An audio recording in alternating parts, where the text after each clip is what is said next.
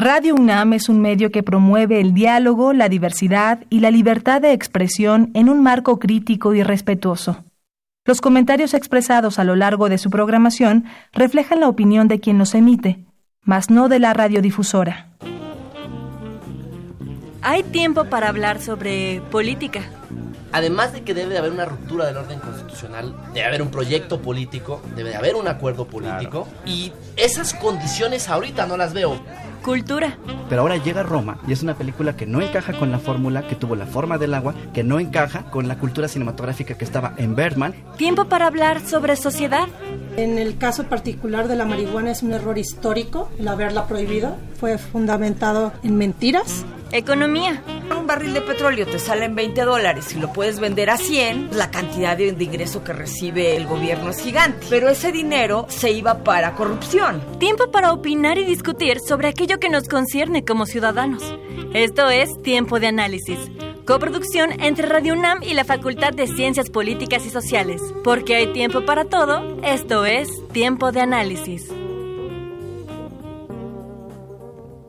Soy Fernando Segura Millán Trejo desde Buenos Aires para Tiempo de Análisis y estoy aquí para analizar las elecciones que acaban de ocurrir en Argentina, en las cuales Macri, resultó perdedor, el nuevo presidente Alberto Fernández asumirá el próximo 10 de diciembre como presidente de los argentinos y las argentinas. ¿Por qué perdió Macri? Es una pregunta que a mi entender nos lleva a preguntarnos por qué ganó Macri hace cuatro años en 2015 después de 12 años de gobiernos considerados progresistas, en los cuales varios segmentos de la población adquirieron derechos, creció el empleo, fomentó la ciencia, en los cuales hubo ciertos, por no decir bastantes progresos sociales en algunos momentos, pero ciertamente algunas dificultades económicas y sobre todo ataques mediáticos constantes de la prensa hegemónica y para ponerle nombre y apellido a esto, en particular del grupo Clarín un grupo multimedios con quien los gobiernos de Kirchner, de Néstor Kirchner y los dos gobiernos de Cristina estuvieron abiertamente enfrentados. Entonces fue muy difícil contar con cualquier tipo de información positiva sobre estos gobiernos. A mi entender, este impulso mediático, este ataque sistemático temático contra los gobiernos de Néstor y después de Cristina hicieron que una parte importante de la población optara por un cambio, creó una llamada grieta en Argentina, todavía se sigue hablando de esa grieta, que en realidad es una grieta más antigua que divide a aquellos sectores que son afines al viejo partido peronista, hoy llamado Partido Justicialista, y todo el sector antiperonista en el cual podemos enmarcar a la fuerza política de Mauricio Macri. Pero ¿por qué no ganó Mauricio Macri? Hay varias razones, hay varias interpretaciones, pero hay algunas que son muy concretas. Prometió ciertas cosas, prometió que iba a acabar con la inflación, no solo no acabó, sino que la multiplicó. Hoy Argentina va a terminar el 2019 con una inflación de alrededor de 60% anual acumulado. Estamos ante el índice de desempleo más alto de los últimos 15 años. La pobreza se multiplicó, hoy estamos hablando de niveles del 40-45% según las mediciones de pobreza. Mucha gente no llega a fin de mes, todas las tarifas de luz, de agua, transporte público han aumentado. Entonces la mayoría de la gente que quiso no, no seguir con este proyecto yo creo que recurrió al voto económico. Más aquellas personas, recordemos que en las elecciones pasadas la diferencia fue de un punto y medio entre Mauricio Macri y Daniel Scioli estas entre Alberto Fernández fueron de 8 puntos, pero aquí hay un factor, otra vez el factor de percepción, que si bien le da el triunfo rotundo a Alberto Fernández con 8 puntos de diferencia sobre Mauricio Macri, hubo una especie de mm, unas elecciones llamadas PASO, intermedias en Argentina, que en realidad son elecciones entre los propios partidos para ver cuál candidato va hacia las elecciones que finalmente ocurrieron ayer. En las elecciones que ocurrieron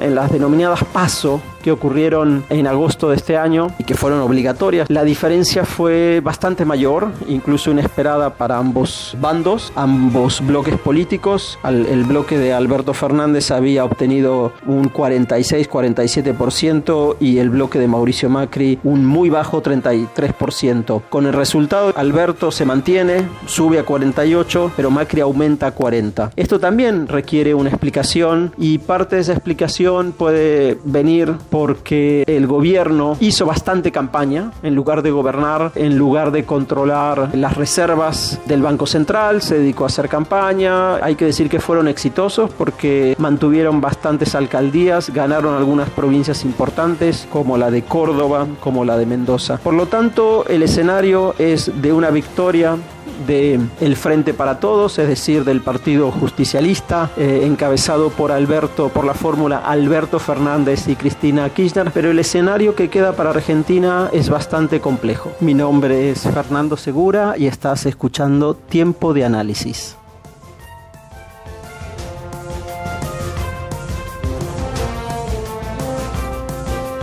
Muy buenas noches, la saluda Mariana Paricio. Le damos la cordial bienvenida a Tiempo de Análisis, el programa radiofónico de la Facultad de Ciencias Políticas y Sociales de la UNAM.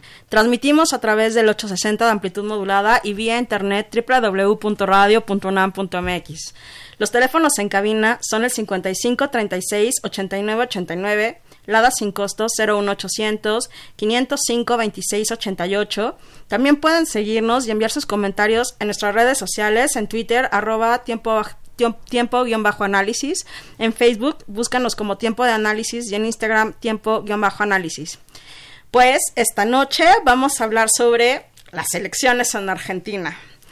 Y eh, acabamos de escuchar justo al doctor eh, Fernando Segura reportando para Tiempo de Análisis desde la Argentina. Él es doctor en Sociología por la Escuela de Altos Estudios en Ciencias Sociales de París. Pues el día de hoy vamos a hablar entonces con dos eh, queridos colegas eh, bienvenidos. Eh, Juan Cruz Olmeda es doctor en ciencia política por la Universidad de Northwestern. Actualmente es profesor investigador del Centro de Estudios Internacionales del Colegio de México y director de la revista Foro Internacional. Juan, bienvenido. Buenas noches, muchas gracias. Otro eh, académico invitado, cliente frecuente de tiempo de análisis, doctor Lisandro Martín Devoto. Él es doctor en Ciencias Sociales, con mención en Ciencia Política por la Flaxo México. Actualmente es profesor de tiempo completo en el Centro de Estudios Políticos de la Facultad de Ciencias Políticas y Sociales. Doctor Devoto, bienvenido. Muchas gracias, Mariana, por la invitación. Pues ah, vamos a analizar hoy su país, la lejanía. Eh, y para empezar, bueno, Alberto Fernández ganó las elecciones el 27 de octubre en 2019, eh, de este año con 48% de la votación. El 40% fue para Macri. Ya habíamos tenido una elección previa con el desastre económico que eso implicó, ¿no? Ya había avisos de la tendencia de votación. Eh, para algunos los Fernández iban a arrasar un poco más de lo que parecía. pero bueno, tenemos esta, esta, esta coyuntura ya pasados los días, Juan, ¿qué opinas al respecto de la elección? Bueno, los resultados de alguna manera confirmaron en cierta medida lo que ya había surgido en las, en las elecciones primarias, en el sentido de que, eh, bueno, como, como se, se, preveía, Alberto Fernández o la fórmula Alberto Fernández, Cristina Fernández Kirchner, eh, ganó en primera vuelta y entonces Alberto Fernández se convirtió ya en presidente electo. Eh, lo que llamó más la atención, si se quiere, es que se esperaba que se repitiera, digamos, la diferencia eh, que se dio en las primarias entre la fórmula de, Alberto Fernández y, la de Macri. Eh, y quizá, digamos, una de las sorpresas, si se quiere, entre comillas, fue que Macri logró en estos meses que pasaron desde las primarias hasta las generales conquistar una cantidad importante de votos, terminó con el 40%. Eh, en términos de, votos fueron se sumaron casi 2.300.000 votos respecto de los que los que había sacado en las en las primarias. Y eso bueno digo tiene implicancias o ha tenido implicancias en términos de cómo cómo se va a conformar eh, el Congreso. Fundamentalmente la Cámara de Diputados va a estar mucho más equilibrada mucho más pareja de lo que se esperaba. Y también bueno el hecho de que Macri eh, bueno, terminó entre comillas con una victoria simbólica, si se quiere, eh, por esta suerte de remontada en estos, en estos meses y probablemente pueda usar ese poder simbólico de cara a lo que sigue, digamos, ¿no? Es el, su partido y su coalición va a estar ahora en la oposición eh, y Macri digo, va a tener cierto poder que si se hubiesen repetido los resultados de las primarias no iba, no iba a tener, digamos, ¿no? Y justo eh, esto, el, Lisandro, la composición del Congreso, eh, que primero me gustaría que le explicaras un poco al auditorio quién es Alberto Fernández, ¿no? Porque muchos, eh, mucho se, se, sugirió en la prensa que en, real, en realidad quien tenía el poder era, era Cristina. Entonces, todo parece indicar que no es tan así ¿Podrías explicarle un poco al auditorio quién es Alberto Fernández, de dónde viene? Bueno, sí, claro. Digo, principalmente la, historia reciente, la más reciente de Alberto Fernández está, eh, digamos, vinculada a los gobiernos de los Kirchner, principalmente de Néstor Kirchner, al, primer gobierno de los Kirchner entre 2003 y 2007. Eh, era una persona cercana, del núcleo cercano de Néstor Kirchner, ya que venía trabajando con ellos previamente y que se incorpora como jefe de gabinete eh, de ministros de, Néstor en, su gobierno, eh, una de las personas realmente del núcleo cercano de decisión, eh, que mucho se ha hablado de que no había muchas personas que participaban en la toma de decisiones del núcleo de los Kirchner, que siempre eran ellos dos o tres personas. Él formaba parte del núcleo cercano de Néstor. luego con Cristina, sobre todo el primer gobierno de Cristina, hay siempre un desencuentro, hay una ruptura. De hecho, se convierte Alberto Fernández durante claramente el segundo gobierno de Cristina y parte del primero en un crítico eh, abierto al gobierno de Cristina, eh, y esto lo hacía incluso eh, periódicamente en la prensa, en, programas de televisión, de radio, incluso escribiendo columnas en, contra de muchas de las medidas que tomaba Cristina desde el gobierno. Y realmente fue parte sorpresivo, muchos lo catalogan como una de las maniobras decisivas de las decisiones de, impulsadas por Cristina de hacerse a un lado en la fórmula presidencial de no ir de candidata a presidente, hacerle la invitación a Alberto Fernández, una figura más moderada eh, que, Cristina, y además con estos antecedentes de que finalmente había sido un crítico de la gestión de Cristina Kirchner, mostrando cierta apertura eh, a, las, a, las diferencias o cierto, cierta tendencia o cierto interés en captar un electorado más amplio que la base de apoyo que de por sí tenía eh, la expresidenta. Y termina siendo una, una decisión acertada, evidentemente a la luz de los resultados. Más o menos se calculaba que, la base electoral eh, de Cristina estaba entre el 30 y el 35% y, y que ese era un poco su techo, que no lo iba a superar eh, en la elección. Por eso el cálculo de que si ella era la candidata, muy probablemente eh, no pudiera ganar la elección. Este, esta decisión de correrse a la vicepresidencia y postular a Alberto Fernández le permite, junto con la incorporación de otro líder de otra fuerza, eh, que fue opositora en la elección de 2015, que, fue Sergio Massa, que había, se había acercado al 15% en la elección presidencial de 2015 y que en esta elección también fue con el Frente de Todos. Y eh, entre lo que puede haber sumado Alberto más Sergio Massa, evidentemente le dieron eh, los votos necesarios a lo que de por sí ya Cristina tenía como base electoral para que los resultados fueran los que, los que tuvimos el domingo. Juan, ¿cómo, cómo podríamos entender este cambio de la sociedad argentina. Es una sociedad culta, es una ciudadanía informada, es una ciudadanía que sale a las calles cuando no está de acuerdo sobre la toma de decisiones de política social, económica. Eh, ¿Cómo podemos explicar dentro de la dentro de la Argentina este este cambio, este de, de, digamos de de políticas, de signo, claro. Sí. Eh, bueno, hay varias cuestiones, ¿no? La, primera es que evidentemente el gobierno de Macri eh, no cumplió con los resultados que prometió, digamos, ¿no? O sea, Macri llegó a la presidencia, eh, digamos, prometiendo que iba a terminar muy rápidamente con problemas que, el país había tenido en los últimos años, ¿no? y como, digamos, se decía en el, en el informe que se presentó anteriormente, las cifras económicas, sociales, etcétera, de el final del gobierno de Macri son peores que las del inicio, digamos. Entonces, esa es una cuestión creo que relevante, digo, ya después se podrá discutir, eh, muchos dicen que, bueno, Macri tuvo que lidiar con un eh, contexto internacional diferente, etcétera, pero evidentemente su gobierno también cometió muchos errores, eh, si se quiere, hasta algunos diría infantiles, ¿no? Digamos que terminaron generando esta situación, ¿no? Eso por un lado. Por otro lado, eh, la sociedad argentina, bueno, digo, históricamente eh, se ha movido la política en torno a una división clara entre el peronismo y el antiperonismo, ¿no? Eh, y, mm, y, esta suerte de división, digamos, ¿no? se ha profundizado, se ha ampliado la polarización en, los últimos tiempos, ¿no?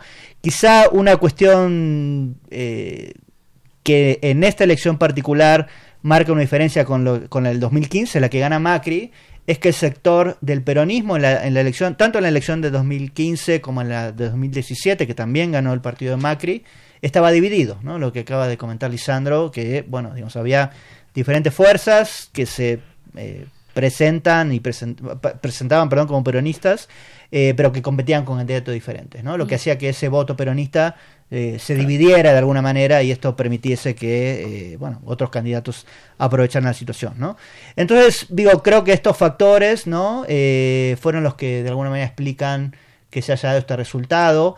Digo de alguna manera sigue habiendo creo una división clara no digamos digo puede ser que algunos votos que fueron a Macri en el 2015 ahora hayan ido a Fernández pero pero yo creo que tiene que ver más que nada con esta división entre peronismo, antiperonismo eh, y cómo, digamos, cómo se organizan estos bloques, digamos, ¿no?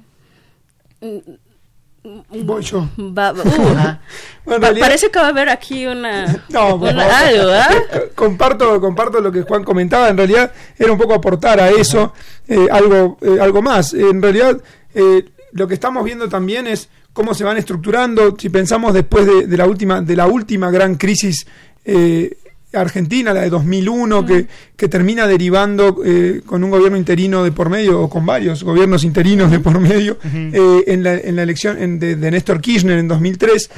Eh, el sistema de partidos argentino había mostrado principalmente eso, eh, fragmentación del peronismo, el peronismo participando y contendiendo con, dos o tres candidatos, todos peronistas, división del voto, y esto parece ser algo que, eh, el kirchnerismo había logrado de alguna manera durante sus, años, sus mejores años, resolver o aglutinar la mayor cantidad de, votos peronistas. En algún momento obviamente se generaron divisiones, lo que fue el peronismo eh, que los, peronismo, los peronistas no K o los justicialistas que no son K, eh, K por los Kirchner, ¿no? Entonces, eh, y aquí vemos otra vez que se ha ido, de alguna manera, los votos o el electorado se ha ido otra vez definiendo en torno a lo que Juan comentaba claramente como peronismo y antiperonismo, cuando en algún momento era kirchnerismo, no kirchnerismo, y había esto de muchos te decían yo soy peronista pero no soy kirchnerista y bueno esto pasaba en el electorado en Argentina y además por el otro lado que hubo una, una fuerza de oposición que también la oposición ha estado caracterizada durante mucho tiempo por la fragmentación, por no encontrar liderazgos claros y sobre todo liderazgos que aglutinaran, eh, digamos, a distintas fuerzas. Y esto lo logra Macri en 2015 eh, con su partido, el PRO, que está principalmente asentado en la, en la, ciudad de Buenos Aires, en la capital, pero logra con la alianza principalmente con el, Partido Radical, la Unión Cívica Radical, eh, que más allá de que se había debilitado durante mucho tiempo a nivel nacional, tenía todavía y tiene, conserva mucha presencia y muchas bases en, muchas de las provincias del país y con algunos otros partidos y figuras políticas eh, relevantes logra aglutinar ese voto, eh, no sé si no peronista, pero sí claramente los que no iban a votar eh, a Cristina mm. en o a los candidatos de Cristina o del kirchnerismo. Y, creo que eso se conserva en esta elección. principalmente, claramente Macri pierde, eso está claro. Desde las pasos, desde las primarias, se veía que el escenario iba, proponía esto, era muy, realmente muy difícil que, que, pasara algo diferente. El único escenario posible era el balotage y era muy remoto también porque no solo Macri tenía que mejorar su performance, sino que Alberto Fernández tenía que perder por lo menos tres o cuatro puntos eh, y esos eran demasiados votos, era muy difícil que pasara, pero creo que una buena noticia de esto es que...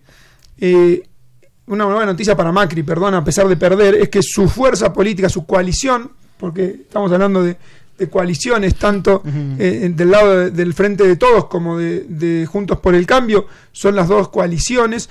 Su coalición termina siendo una fuerza relevante en el Congreso Nacional, conserva grandes centros urbanos de los más poblados del país, eh, logra digamos, resolver de alguna manera lo que hubiera sido una catástrofe, que era perder por 15 puntos o 16 puntos, pierde bien la elección, pero logra remontar y creo que se consolida como una fuerza, como la fuerza opositora de cara a los, al gobierno que va a encabezar Alberto Fernández, pero que no la va a tener sencilla eh, en el Congreso. Entonces, creo que también ahí, a pesar de haber perdido la elección presidencial, pues logra, sale fortalecido. Sin ninguna duda sale fortalecido como la fuerza opositora, claramente la fuerza opositora más importante del país. Juan. Sí, eh, quizá, digamos, agregando un poco esta cuestión de, de la división y unificación del peronismo, y de la importancia de la figura de Alberto Fernández que, tú preguntabas antes, eh, digo, la, decisión de que él fuera el candidato fue relevante no solo porque de cara al, electorado, de alguna manera, eh, digamos, la fórmula eh, estuvo encabezada por alguien más moderado que podía llegar a sectores que tenían probablemente mucha resistencia con Cristina, sino que también al interior del peronismo, ¿no? digamos, él logró ser una persona que pudiese articular estos diferentes sectores que estaban desperdigados, mm. en gran medida porque eh, dentro del peronismo o dentro de, los sectores que se reconocían como peronistas, también había una resistencia muy fuerte de algunos sectores con Cristina.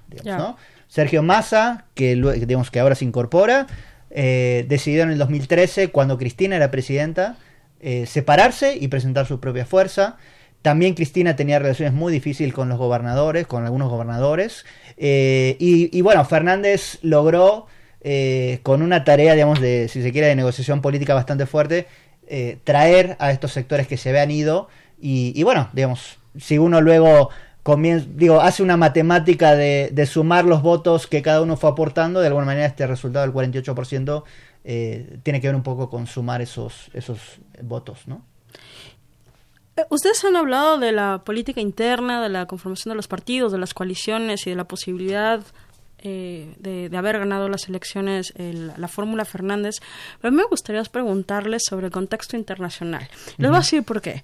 Eh, porque los Kirchner eh, claramente tuvieron un, giro hacia evitar los organismos de Bretton Woods, ¿no? liderados por Estados Unidos, donde tradicionalmente la Argentina siempre ha sido muy cercana a Estados Unidos, aún y a pesar de la crisis del 2001 y la, espalda, y la espalda que le dio el Fondo Monetario a tener como una un proceso de recuperación eh, al país, lo cual trajo entre el corralito y, una fuga impresionante de, argentinos en todo el mundo.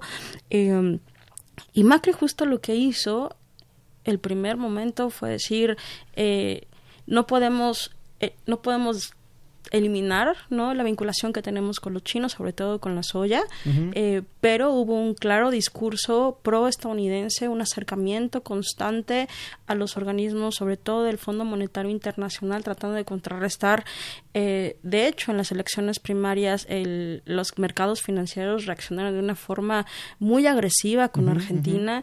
Y mi, mi, pregunta sería, ¿ustedes consideran que este acercamiento eh, a Estados Unidos fue un, factor importante, dado también el contexto internacional que estamos viviendo. Estamos a eh, pasos de la recesión, ya muchos ya lo han dicho que Alemania misma, el Fondo Monetario ya lo ha reconocido, eh, forma parte de una crisis del sistema, del sistema eh, de la globalización capitalista, por un lado.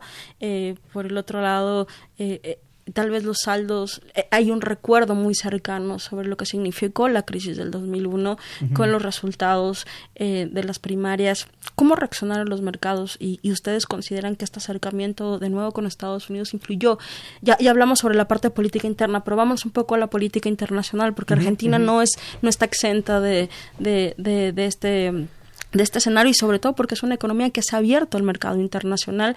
No es el más abierto, no es el país más abierto de América Latina, pero sin duda, a diferencia de algún par de décadas, la, Argentina está mucho más abierta al comercio internacional, tiene una gran cantidad de deuda, no solo con el Fondo Monetario, sino también con el Banco de Desarrollo Asiático. Vamos, el contexto internacional le pega y le pega mucho. Eh, eso, eso por un lado, y por el otro lado, bueno, me encantaría que abordáramos un poco qué piensan sobre la declaración de Bolsonaro, sobre la elección de, de, Fernández, que también es muy fuerte porque Brasil es su principal socio comercial, es muy importante para el Mercosur, y van al menos eh, con, con con Macri y Bolsonaro en el mismo sentido de vincularse en otro esquema de integración económica internacional. Por favor, Juan. Bueno, ah, es una pregunta bastante, o varias preguntas bastante complicadas. A ver, voy por partes. Igual eh, abordo algunas cuestiones y luego Lisandro podrá abordar otras. Eh, digo, la llegada de Macri al gobierno claramente implicó un cambio importante en la, en la política exterior argentina y la vinculación con el resto del mundo. Eh, los gobiernos de Cristina, particularmente en términos de política exterior, habían sido, yo creo, bastante ideológicos, ¿no? En el sentido mm. de que, bueno, había claramente una cuestión de distanciarse de los poderes hegemónicos, eh, acercarse a los nuevos poderes emergentes, etcétera.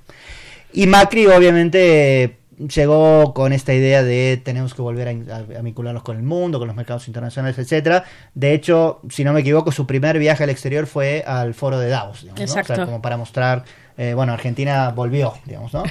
Ahora, eh, esa política exterior tenía, digamos, como una, o, estaba ligada a una apuesta importante, que era decir, bueno, eh, el hecho de que el resto del mundo viera que, había llegado a Argentina un presidente pro mercado, eh, pro apertura comercial, etcétera, de por sí ya eh, iba a hacer que, digamos, Argentina recibiera muchas mucha inversión extranjera directa, mejorara, digamos, o creciera de manera muy rápida sus exportaciones, etcétera, etcétera. Todo eso no pasó, digamos, Todo eso no pasó y esa apuesta no resultó, ¿no? Eh, de todos modos, digamos, se siguió apostando fuerte a mejorar la relación con Estados Unidos. Y eh, una cuestión ahí también relevante se dio con la victoria de Trump, digamos, ¿no? Porque eh, el gobierno argentino, no, no de manera oficial, ¿no? Pero, pero había apostado también por Hillary, ¿no? Digamos, porque Hillary iba a ser la presidenta. Todos los latinoamericanos, yo creo cuando, que... cuando llegó Trump también se vio ahí como la situación de, bueno, ¿qué pasa ahora, digamos, ¿no? Y ahí, bueno, Macri también eh, apostó a, consolidar la relación personal con Trump, ¿no? Digamos, porque sabemos que la política exterior de Trump se mueve muy, o Estados Unidos ahora se mueve muy en términos de las relaciones personales del presidente. Mm. Y eh, ellos tenían, digamos, una relación personal previa por estar en el mundo de los negocios, etcétera. Y de hecho, esa apuesta podemos decir, digo, entre comillas, que le sirvió a Argentina porque el apoyo de Trump fue decisivo para que el Fondo Monetario Internacional eh, accediera a darle un crédito muy, muy importante al país, digamos, ¿no? Eh, y hasta casi, digamos, en...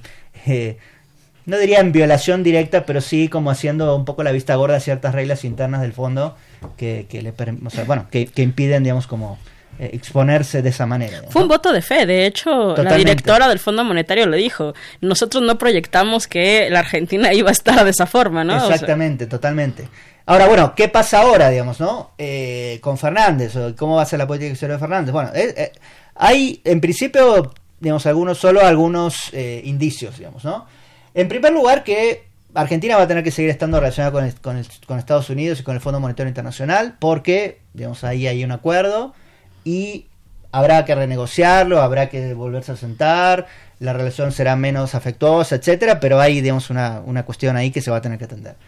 Ahora, lo que los primeros gestos que Fernández ha dado eh, apuntan más que nada a eh, tratar de buscar convertirse en una suerte de, si se quiere, fiel de la balanza de la situación de América Latina eh, o de Sudamérica en particular, que está como dominada por dos extremos, ¿no? Por Venezuela por un lado y por Bolsonaro por el otro, ¿no? Y entonces estos primeros gestos que él ha dado, yo creo que intentan, eh, o él apunta a convertirse en una suerte de, líder regional, mm. pero eh, que pueda generar acuerdos entre las partes, digamos, ¿no? eso, eso por un lado. Y, y, la verdad, digamos, eh, como digo, todavía no hay claramente una política exterior definida, eh, pero el hecho de que vaya a venir a México la próxima semana, ¿no? de que haya tenido ya reuniones previas con, con, Evo Morales, ¿no? Eh, que haya viajado a España, etcétera, como que plantean que está como intentando generar como una suerte de liga de gobernantes progresistas no chavistas, digamos, ¿no?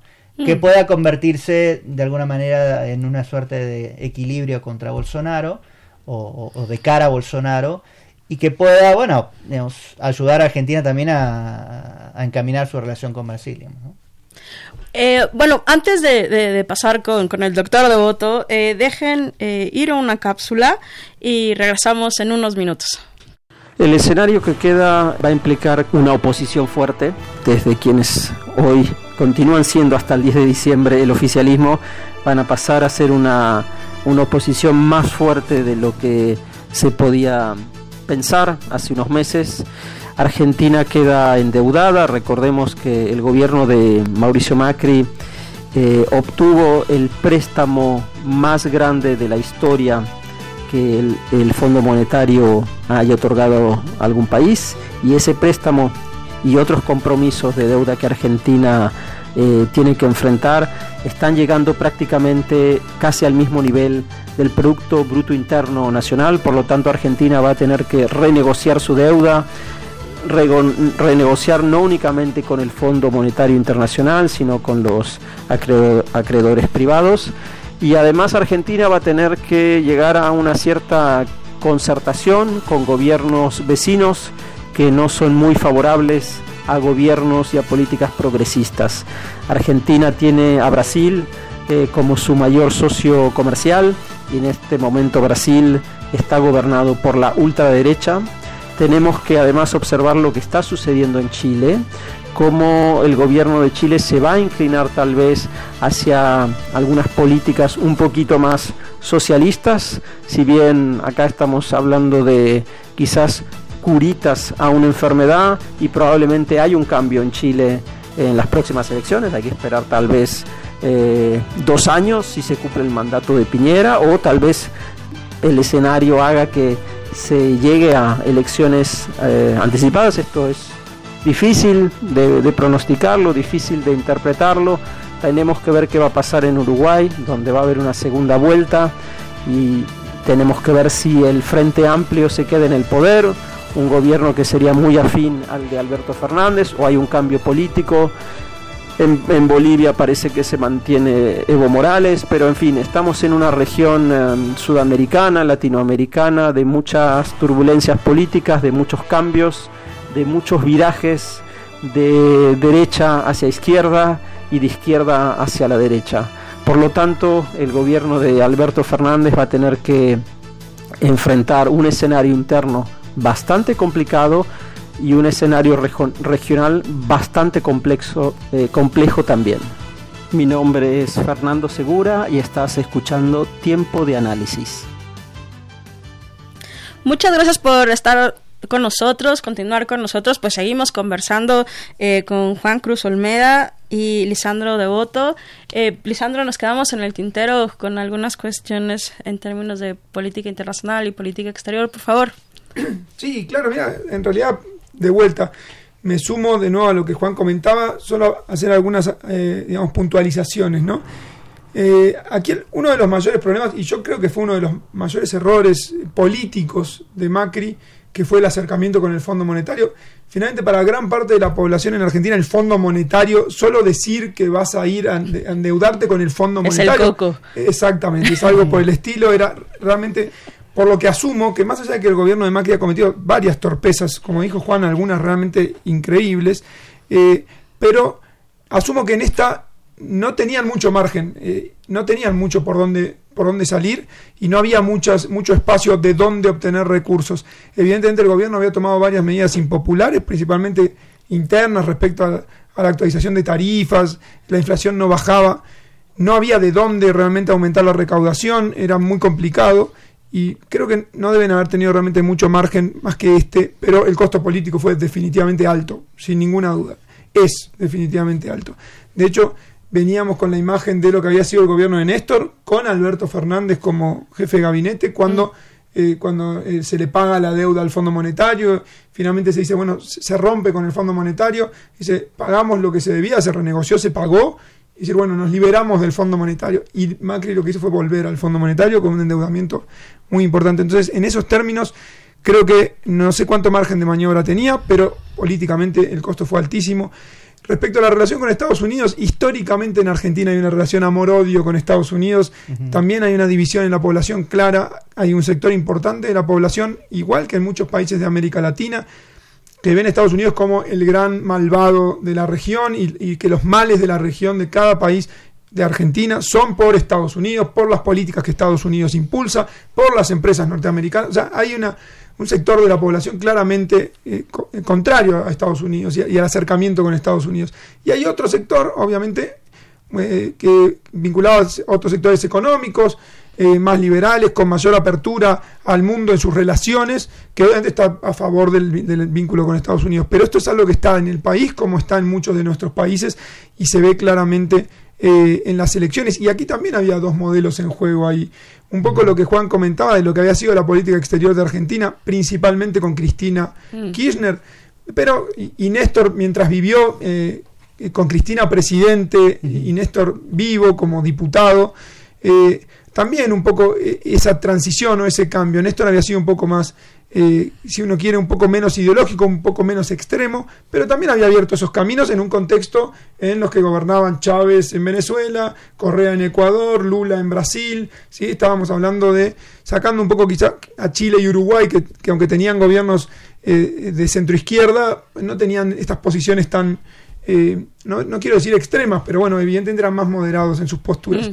Eh, entonces creo que Cristina iba para allá y, de alguna manera era, era estos dos modelos, ¿no? Macri y su acercamiento con Estados Unidos, con el Fondo Monetario, y del otro lado estaba Alberto y Cristina, con lo que había sido la política exterior totalmente centrada en América Latina, principalmente en América Latina, obviamente esas, esas relaciones comerciales que hubo con China, claramente que, que, esas exportaciones extraordinarias de soja a precios extraordinarios durante varios años fueron para el gobierno un bálsamo, eh, eh, fueron realmente fuente de recursos extraordinarios eh, que permitieron implementar muchas políticas que no hubieran sido posibles de otra manera, hmm.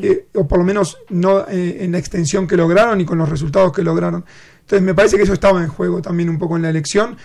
Veremos qué logra Alberto, un poco lo que Juan decía, en este contexto que es totalmente distinto al que le tocó asumir a Néstor Kirchner en 2003, en el sentido de que Néstor se sumó a una ola de cambios ideológicos en la región hacia un mismo lugar, y Alberto llega en una situación extraña, porque por un lado muchos decían, y hoy leía una columna de, un amigo y colega que tenemos en común eh, de, la, de la Universidad de las Américas en Puebla, de Leandro Rodríguez Medina, que decía, escribió una columna para un diario en Argentina, y decía, eh, bueno, finalmente parecía que López Obrador había ganado eh, en, como, con vientos contrarios a lo que pasaba en la región.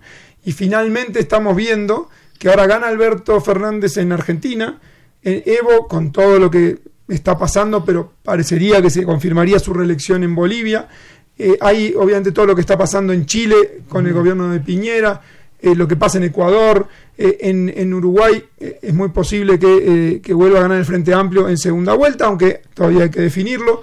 Entonces finalmente quizá esta reversión a gobiernos de centro derecha o de derecha más extrema, como el caso de Brasil, no es tan clara como parecía mm. y quizá eh, López Obrador no va a estar tan solo como parecía eh, cuando fue elegido el año pasado. Entonces, creo que hay toda una reconfiguración de fuerzas en, el continente eh, interesante de analizar y que habrá que ver con un contexto internacional, de nuevo, muy distinto, porque se ha escrito mucho sobre ello. y de hecho, recomiendo mucho el capítulo de Juan sobre, sobre el caso de Argentina en, en, el, en los años del giro a la izquierda y, y del boom eh, de las materias primas, eh, evidentemente con ese contexto internacional y ese viento de cola que permitió recursos extraordinarios a muchos gobiernos de la región, eh, Venezuela, Bolivia, obviamente Argentina, Uruguay, Brasil, cuando eso se rompe, pues cambia y en este contexto internacional el gobierno de Alberto Fernández no va a tener esa posibilidad de tomar medidas financiadas por ingresos extraordinarios, por exportaciones a precios extraordinarios. Entonces habrá que ver con la deuda que tiene del fondo y sin posibilidad de generar ingresos por otros lugares, ¿cuál, ¿cómo va a ser la forma que van a encontrar en, un contexto convulsionado de, como bien marcaba Juan, de, Bolsonaro al lado en tu principal en tu principal socio comercial y vamos y el, motor central del Mercosur si no hay acuerdo con Brasil el Mercosur no tiene mucho sentido. Eh, y claramente Bolsonaro expresándose directamente y abiertamente como que fue un error elegir eh, a Fernández. Él ya se había manifestado antes a favor de Macri, antes de la elección, pero después de la elección decir, estos amigos argentinos eh, la regaron, se equivocaron, dijeron mal. Bueno, entonces creo que va a ser complicado y, Bolsonaro cada vez está más solo eh, y va a ser bien difícil ver cómo se hacen, la, cómo los equilibrios se dan en la región. Así que será interesante para otro programa.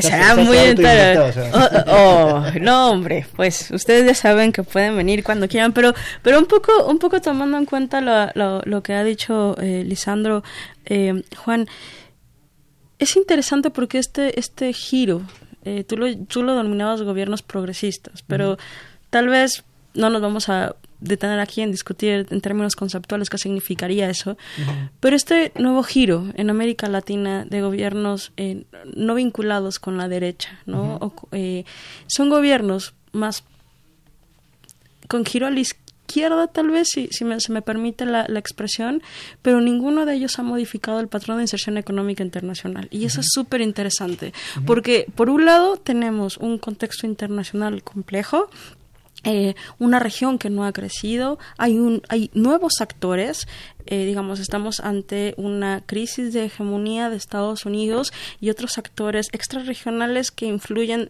en América Latina, eh, como China, como Rusia, como Irán, en distintos países de la región, que no es un asunto menor. ¿Cómo podríamos entender eso por un lado? Y por el otro lado, digo, yo sé que no tenemos una bolita de cristal y no estaríamos aquí, claramente, pero ¿cómo sería eh, eh, o cómo proyectas tú a Argentina con un socio completamente en desacuerdo con la toma de decisión. No es que ustedes necesiten a, Brasil, pero claramente Brasil, aún con Bolsonaro, aún con las crisis políticas internas del Brasil, es un motor importante para el Mercosur. ¿Cómo, cómo podemos entender esta relación? Un acuerdo de la Unión Europea que puede caerse en cualquier momento también con un interés de la Argentina en los últimos periodos de vincularse a Alianza del Pacífico, buscar mercados asiáticos, tratar de diversificar el mercado, pero donde no hay atracción de capitales. ¿Cómo te imaginas esta relación con el en el vecindario de Argentina con Fernández? Bueno, eh, digo, el primer gran tema es la relación con Brasil, obviamente, ¿no? Digamos, para Argentina sí es muy importante Brasil porque es el principal destino de las exportaciones argentinas, ¿no? Eh, a pesar de que, digo, los últimos 15 años han subido eh, las exportaciones a China mucho. Eh, bueno, digamos, Brasil sigue siendo el principal destino. Y, obviamente, digamos, eh, estar en malos términos con tu principal socio comercial es muy complicado, como, como lo como Bien lo sabemos los mexicanos. claro. Ahora, digo, la relación con Brasil está enmarcada en el Mercosur, ¿no? Un tratado de mercado común. mercado común, relación comercial, digamos, eh, eh, prioritaria, etcétera. Eh, y el tema es que, digo, el, Mercosur ha, pasado por diferentes etapas, diferentes momentos, ¿no? Digamos, nunca se sabe si ha funcionado del todo o no, digamos, ¿no? Digo, obviamente se ha, crecido mucho la, relación comercial bilateral, pero, pero digo, nunca se ha consolidado como lo que originalmente se pensó, digamos, ¿no? Ahora, eh, ahí hay, digo, varias cuestiones que son más como, como ideas, ¿no? O sea, la primera cuestión es que, bueno, Bolsonaro, como sabemos, es muy vocal, ¿no? Y abiertamente se manifestó en contra de Fernández en, las elecciones, muy abiertamente apoyando a Macri, y luego de que ya se conociese el resultado, eh, ya le voy a decir abiertamente que, que fue una mala decisión, ¿no? Eh, el propio canciller de Brasil habló en los mismos términos también. Ahora, lo que yo no sé es eh, en qué medida, digamos, lo que dice Bolsonaro es una visión compartida dentro, de, o sea, mm. dentro de Brasil, pero no solo dentro de Brasil, sino dentro del gobierno brasilero, ¿no? Quiero decir, eh, no sé si Bolsonaro representa realmente lo que piensa los industriales brasileros. Itamaraty, etcétera, etcétera. Eh, y ahí hay un antecedente, ¿no? Que es que Bolsonaro también durante su campaña dijo eh, Brasil ya no va a seguir relacionándose con China, vamos a privilegiar a Estados Unidos, etcétera. Y no ha podido cambiar eso y de hecho estuvo en China hace, un, hace poquito, digamos, ¿no? Entonces digo, eso creo que puede servir como una un elemento para mostrar cómo entre las palabras y los hechos puede haber eh, una cuestión, digamos, ahí diferente. Pero bueno, sí es verdad que eh, en el caso particularmente de América del Sur, todos los procesos de, vinculación y de cooperación entre países eh, tienen un factor muy importante, o, mejor dicho, digamos, las figuras que encabezan esos países juegan un rol muy importante en que esto se dé o no se dé, digamos, ¿no? Quiero decir, si hay química, si hay buena relación entre los presidentes, esto, digamos, juega un rol importante. Entonces, eh, el hecho de que los presidentes, por más que, que, sepan que hay relaciones estructurales, no se lleven bien, bueno, puede generar un, problema. Eh, y en términos generales, yo creo que, digo, probablemente la política exterior de Fernández va a ser más pragmática que la de Cristina Kirchner, mm. o sea, menos ideológica, pero al mismo tiempo, eh, digo, no va a poder, de alguna manera, dejar de lado ciertas reivindicaciones simbólicas de eh, un sector importante de su propia base de apoyo, ¿no? Eh, que bueno, digamos, tiene una visión más nacionalista, más mercado internista, más, digamos, si se quiere, proteccionista, etcétera. y entonces va, a tener que conjugar un poco esta cuestión, ¿no? Entonces, en principio, todos los planes que Bolsonaro y Macri, digamos, acordaron, yo creo que van a estar relegados, ¿no? Digamos, Argentina no va a tener, yo creo, un interés tan fuerte como el que, el que tuvo en los últimos años de vincularse con la Alianza del Pacífico.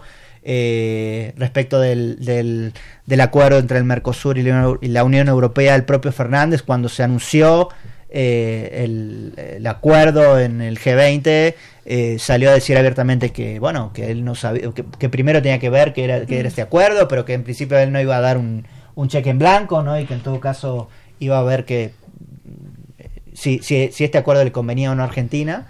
Eh, entonces, digo, creo que este tipo de cuestiones no necesariamente va a haber una reversión, ¿no? Pero sí como que se van a dejar ahí un poco en, el, en la congeladora, digamos, ¿no? Y pasando al vecindario, pero en términos políticos, Lisandro, ¿cómo podemos entender esta elección, eh, este nuevo escenario con ya lo decías tú, Chile en una movilización importante. Eh, poco decíamos en el, en el, en el, en el corte, Piñera peligra, ¿no? Todo el gabinete ya está fuera y, peligra claramente Piñera. Eh, Bolivia estamos con un signo de interrogación absoluto, procesos electorales en muchos países. ¿Cómo podemos entender a la Argentina en este contexto, en este, este, en este escenario de vecindario político? Bueno, primero que eh, y, me gusta mucho eh, retomar a otros colegas que he podido leer y que con los que puedo platicar. Eh, también había leído alguna columna de, una colega argentina, Lara Goiburu, que había escrito en lo que está pasando en América Latina. Vemos lo que pasa en Ecuador, vemos lo que pasa en Chile y acá en Argentina vamos a tener la posibilidad de dirimir en las urnas lo que no lo que queremos para el país. Tenemos una elección por delante y se va a dirimir democráticamente en las urnas en principio esto es real. Eh, en las urnas se dirimió que la, mayor, la mayoría o la, mayoría de la población optó por eh, cambiar, ¿sí? Eh, por cambiar nuevamente el signo del gobierno. Pero evidentemente esto no implica, de nuevo, que, esto vaya a ser sencillo. Entonces, estamos viendo problemas en gobiernos de derecha, en gobiernos que, que generaron alternancias con los gobiernos de izquierda, lo que pasó en Ecuador, con Lenín mm. Moreno lo que, pasó, lo que pasa hoy en Chile con Piñera, un gobierno que no tiene ni dos años, eh, luego de varios gobiernos eh, de la concertación, a, pesar de que Piñera había tenido un, periodo previo, pero principalmente de la concertación en Chile, eh, y, Evo, bueno, Venezuela y su situación casi permanente, que no termina de resolverse tampoco, va a cambiar, imagino, la la posición del gobierno argentino, esta posición de integrar el Grupo de Lima y de ser uno de los principales impulsores de, eh, del reclamo por democracia en Venezuela, claramente eh, va a tomar alguna otra postura. Habrá que ver cómo Alberto logra eh, principalmente moderar mm. lo que le van a exigir muy, gran parte de sus bases, que son aquellas más, más, más, no sé si radicalizadas, las más vinculadas a Cristina y más identificadas con Cristina y con lo que con la Cámpora, que es este grupo político que, mm. fundó eh, Cristina y que también eh, bueno logró insertar a uno de sus principales exponentes eh, como gobernador de la provincia de Buenos Aires, que es la más importante del país. habrá que ver cómo Alberto logra frenar eso que le van a exigir un poco otra vez, no sé si defender a Venezuela, pero no atacarla abiertamente. Cristina dijo en su discurso de triunfo, felicitamos a Evo por su triunfo, cuando lo que está pasando en Bolivia está por lo menos, como bien dijiste, entre signos de pregunta. Eh, un cuarto periodo de Evo, luego elecciones eh, muy, muy discutidas y muy controvertidas. Entonces, hay que ver qué va a pasar ahí. Argentina, evidentemente, eh, Juan lo comentaba hace un rato, si él va a buscar ser como el fiel de la balanza, ver cómo logra eh, estar entre estas dos posturas que están en la región. Creo que va a haber una relación un poco más activa con México, obviamente, porque quizá encuentre en México un, un posible aliado para ser este fiel. México no es Venezuela, como muchos alguna vez intentaron decir en la campaña aquí en México. México no es Venezuela, no es ni siquiera Bolivia. Cuánto optimismo, ¿eh? Estás apostando mucho a la política exterior de nuestro país. Por lo menos no lo es ahora. primero, México o López Obrador tiene que, que, querer, tiene que descubrir que la política exterior puede ser un, un instrumento importante. Es, muy real, es muy real. Habrá que ver hasta dónde también Alberto lo hace de nuevo, ¿no? Eh, eh, y como dijo Juan, eh, no me imagino un ciclo eh, como fue el anterior, con ese contexto que, que, llevó incluso a la formación del UNASUR, que hoy en día está en ruinas, nadie sabe ni qué pasa con eso, no existe bueno, más. ya tenemos prosperidad, calma, calma, vamos avanzando. ¿eh? Finalmente, no, imagino un contexto similar, pero evidentemente sí se van a empezar a formar eh, algunos equilibrios y habrá que ver qué pasa con los modelos económicos, ¿no? Evidentemente. Eh, este, esta, esta, discusión permanente en la región también sobre el neoliberalismo, por un lado, causante de muchísimos de los males eh, que vemos, y por otro lado, los modelos más proteccionistas o más, como dijo Juan, mercado internistas, que buscan más el desarrollo interno de la industria local eh, y, cerrar un poco esos, vínculos internacionales. Creo que van a estar ahí otra vez estas discusiones y habrá que ver qué rol juega Argentina en eso. Primero, cómo Alberto resuelve internamente sus broncas y cómo lleva esto a la política exterior de la región. Les tengo que preguntar. Los dos son profesores en México, en dos importantes centros de investigación y, la universidad. Son dos argentinos que llevan viviendo muchos años en México. Desde tu perspectiva, Juan, ¿cómo fue la votación de los México-argentinos, chilango-argentinos en la votación? Porque algo muy importante que, que, mostró esta votación fue una amplia participación de argentinos en el exterior. Sí, sí. Sí, sí, sí. Y, y, yo, vi fotos, no quiero decirle a la, audiencia, pero vi mucho, una, muchas fotos como una fila gigante, con ganas de ir a votar, todos, todos los argentinos en el exterior. ¿Cuál, cuál fue tu sensación? ¿Qué puedes decirnos sobre ello? Eh, bueno, en primer lugar, eh, hay una cuestión relevante y es que en el o sea, los argentinos podemos votar en el exterior, en nuestros consulados, eh, en las elecciones generales, pero no podemos votar en las primarias, digamos, ¿no? Entonces, eh, creo que mucha gente cuando vio el resultado de las primarias dijo, bueno, eh, probablemente mi voto pueda ser importante. Entonces se volcó, como, como, como dices, no solo en México, sino, digamos, eh, había... Yo he visto fotos de, de, consulados argentinos en muchos países, gente haciendo filas de 3, 4, 5 horas, digamos, digo, no, no, no, perdón, no he analizado sinceramente eh, cómo fueron los resultados de, eh, agregados de los que votaron en el exterior, eh, pero creo que, bueno, en el caso de México, Macri sacó el 75% de los votos, ¿no? Mm. y creo, digo, en general creo que eso fue la, la, norma, digamos, ¿no? Más votantes a favor de Macri que, a favor de, de, Alberto, digamos, ¿no? Entonces, de nuevo, creo que mucha gente, digamos, eh, sintió que tenía que ir a votar y, la que más, digamos, sintió que tenía que ir a votar era la que eh, vio que su, su, preferencia no había ganado, perdón, digamos, no, había obtenido suficientes votos en las primarias, ¿no? Eh, entonces, digo, eso, eso lo, explicaría, o, creo que, que sirve para explicar un poco esta cuestión. Eh, digo, busqué.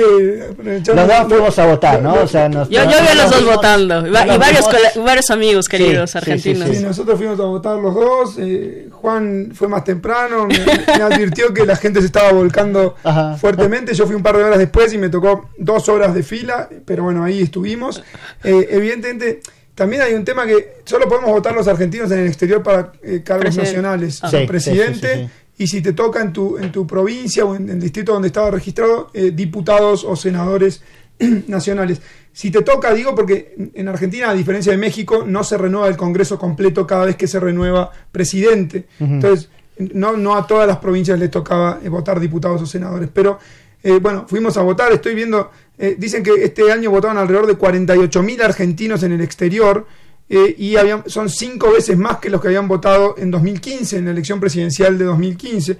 Y en general, por datos de la Cancillería, el 75% votó por Macri, ¿sí? En, general, en todo de todos los argentinos que votaron en el exterior. Entonces, eh, y evidentemente, como bien dice acá la fuente que consulto, dice claramente que igualmente eso no mueve el amperímetro de la elección, fue el 0.2% de, de, la participación electoral. De nuevo, creo que hubo lo que dijo Juan, la gente quiso salir a votar. más como simbólica de Sí, exacto. Tiene más que ver con eso. La gente quiso salir a votar porque vio que el resultado de la primaria se había sido eh, difícil, pero aunque fue mucho más, la gente igualmente el padrón de argentinos en el exterior o el número de argentinos en el exterior está más o menos en 350 mil estamos hablando de que votaron casi 50 mil. O sea, sigue estando, igualmente sigue habiendo muchísima gente que no participa, aunque participó mucha más.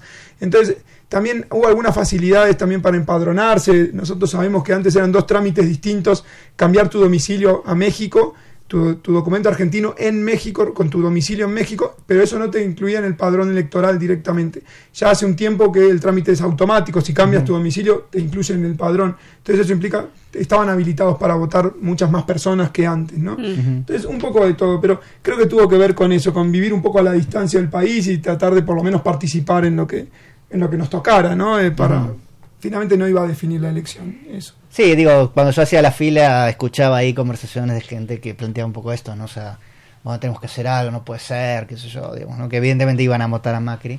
Y, un poco entiendo que esta era como un poco la lógica, ¿no? O sea, de hacerse escuchar al menos. De hacerse escuchar y aunque sé que mi voto no va, no va a decidir la elección, igual quiero simbólicamente participar y poner como mi granito de arena si se quiere.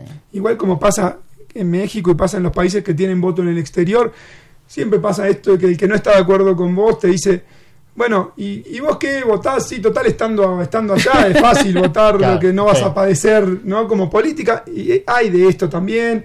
Y finalmente entiendo que quizá la lógica de los que votamos fuera eh, puede ser y puede estar motivada por cosas diferentes que quien está viviendo el día a día en el país. Eso eh, es total, totalmente eh, real también y, también es un tema interesante de analizar. Pues ya nos quedan un, un, minutito, en medio minutito, por favor, cierren. ¿Qué, qué esperan? Eh, ¿Cómo ven el gobierno dividido?